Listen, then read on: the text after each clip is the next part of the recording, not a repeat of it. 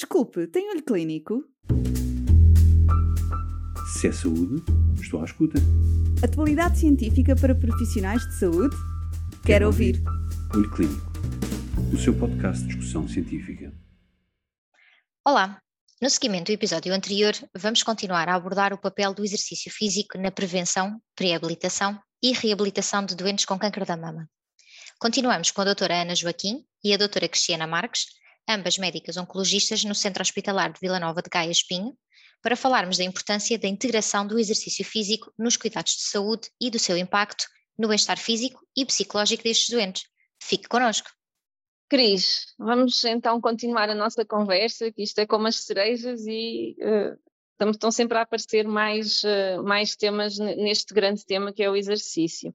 E um, eu gostava muito que partilhasses comigo um, a tua experiência com, com, o projeto, com o ensaio clínico que está a decorrer no nosso hospital, o Mama Gaia on Treatment, Portanto, sei que tens, tal como eu tenho, várias doentes que durante a quimioterapia têm praticado exercício físico supervisionado e adaptado e em que a prescrição, o objetivo dela é reduzir a cardiotoxicidade das antraciclinas. Ao mesmo tempo, também tens visto as doentes que calham no grupo de controle ou aquelas que não aceitam participar e que não praticam exercício nessa mesma fase. Qual é a tua impressão do impacto do exercício na doente nesta fase tão importante que é a jornada, que é o tratamento de quimioterapia? Olha, hum, assim, aquela percepção subjetiva hum, é, é melhor possível. Nós, nós, sabemos que o diagnóstico de câncer da mama é, assim, é um evento dramático na vida de, uma, de um doente, uma mulher, um homem. Um, existem, no fundo, é um, várias alterações.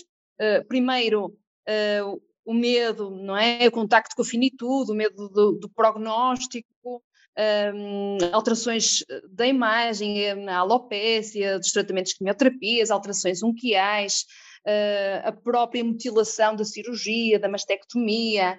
Um, é, é, uma doença que tem um impacto a vários níveis, a nível, a nível profissional, em que a generalidade das doentes naquele período uh, de tratamento durante a quimioterapia não, não exerce a sua atividade profissional. Isto também acaba por estar intrinsecamente ligado a uma diminuição de rendimentos, um, há uma alteração de rotinas. Elas dizem muitas vezes: estou-me a sentir um, que preciso da ajuda de todos, sentem uma diminuição de autonomia. Eu fazia tudo em casa e agora não consigo fazer. Portanto, há alterações a nível familiar, conjugal, diminuição até, até da vida íntima do casal. É, é, um, é uma doença que tem, tem um impacto enorme em todos os domínios da vida das doentes. E aquilo que eu verifico, é claro que o exercício físico não é de uma forma direta, mas tem de uma forma indireta ao melhorar a sensação de bem-estar, um, a, a diminuir a ansiedade, o próprio estado depressivo. Claro que isto é apenas uma terapêutica de suporte aliada a todas as outras que nós também vamos propondo às nossas doentes, nomeadamente o apoio psicológico, a terapia cognitiva comportamental, uh, o acompanhamento por, uh, por outras especialidades, nomeadamente ginecologia e medicina sexual. Portanto, há aqui várias valências em, em, um, eh, em causa, mas o que eu verifico nas doentes que estão no braço da intervenção, do exercício físico, um, é um, uma diminuição da sensação de fadiga, e isto acaba por permiti-las ser sentirem-se mais até mais autónomas para realizar as atividades domésticas, atividades do dia a dia. Um, acho eh, mesmo, e os dados preliminares são promissores, de que o impacto negativo na qualidade de vida é menor nas doentes que estão no braço do exercício físico. E depois há um aspecto também que é importante, que é o aspecto social.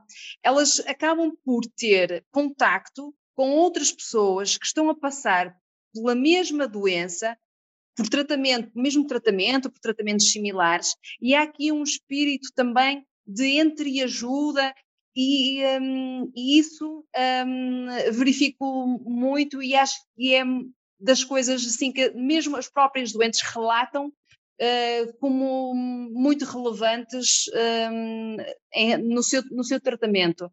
Elas sentem, sentiram, sentem e dão-nos muitas vezes esse feedback de que foi para elas uma oportunidade muito, muito boa de hum, poderem participar num programa de exercício físico e, eh, e sentem-se hum, fisicamente melhor, um, tanto a nível físico como emocional. Isto, os relatos de primeira pessoa, de facto, são, são muito positivos e, e eu acredito que os resultados deste ensaio clínico uh, vão, vão ser, vão ser uh, concordantes com esta sensação subjetiva, com estes reportes uh, individuais das doentes. Obrigada, Cris.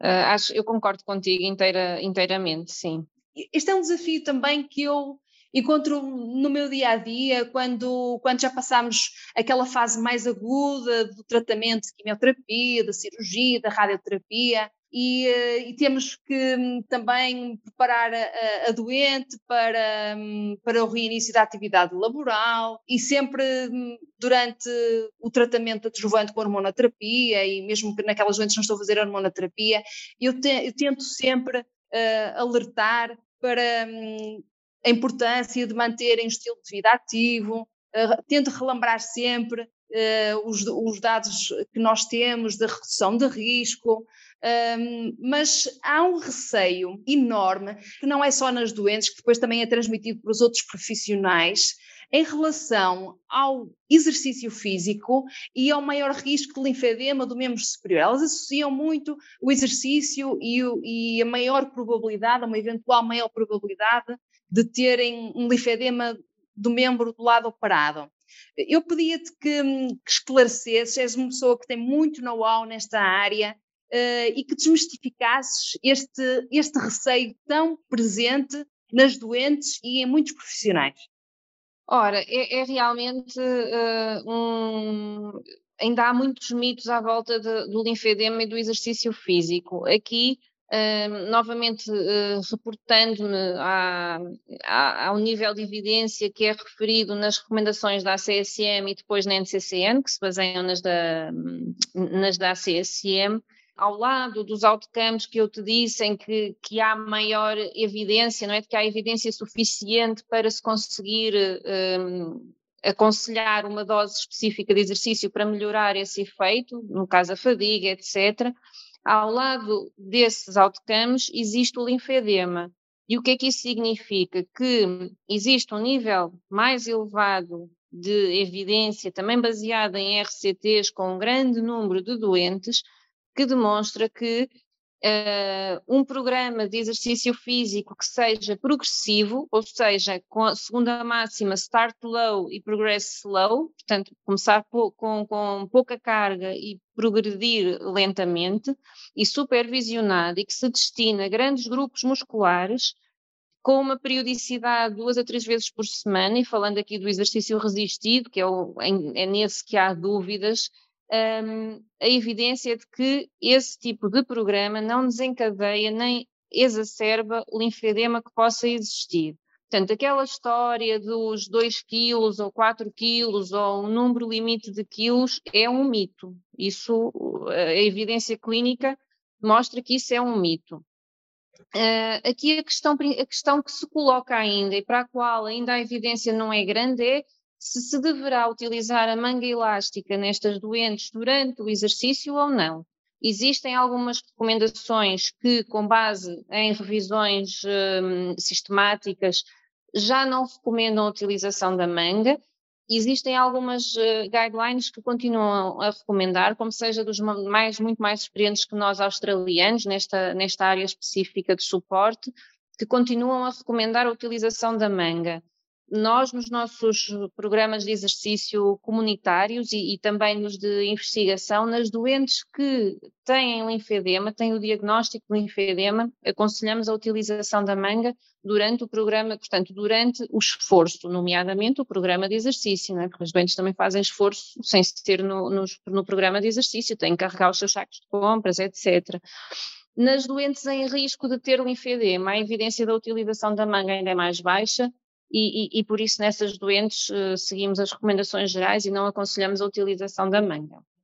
Uh, obrigada, Ana. Acho que estamos, estou também eu mais, um, mais tranquila e, um, e, acho que esses argumentos vão ser aqueles que também vou, vou continuar a utilizar com os meus doentes quando, quando lhes, lhes proponho o exercício físico após a cirurgia e quando elas uh, me falam de, do medo do, do, linfedema e da possibilidade de existir um, linfedema. Portanto, já falamos aqui muito sobre os benefícios do exercício físico, falamos, dissecamos também aspectos relacionados uh, com a segurança. Uh, gostava de saber, na tua opinião, Ana, que és uma pessoa que domina bastante este, este tema, que te tens dedicado uh, a vários projetos na comunidade, projetos também de investigação.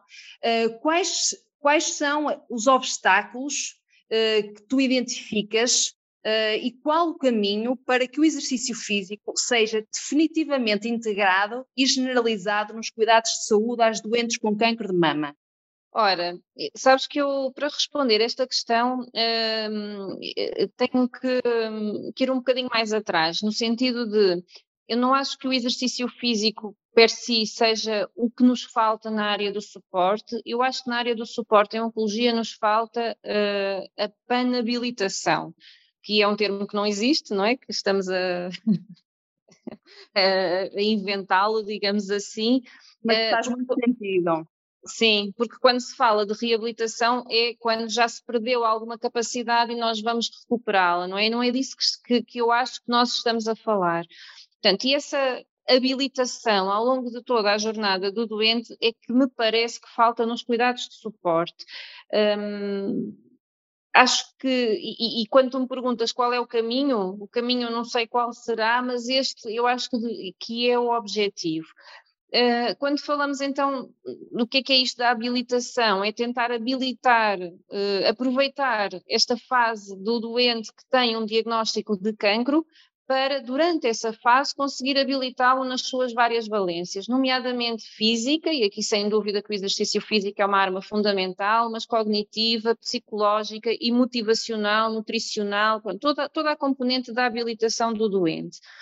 E aqui nós temos ao nosso lado a especialidade de cardiologia que um, e da reabilitação, que já faz isto muito bem na reabilitação cardíaca, e eu acho que nós temos que ir lá beber muito do conhecimento. Porquê que isso ainda não acontece? Uh, mais do que os argumentos habituais da falta de profissionais e de meios, etc., eu acho que é mesmo um, o, estar, o ainda não funcionarmos como equipa multidisciplinar na área da reabilitação oncológica, desde as especialidades terapêuticas como a nossa, até às especialidades da reabilitação, como é um, a fisiatria e também uh, uma cardiologia, por exemplo.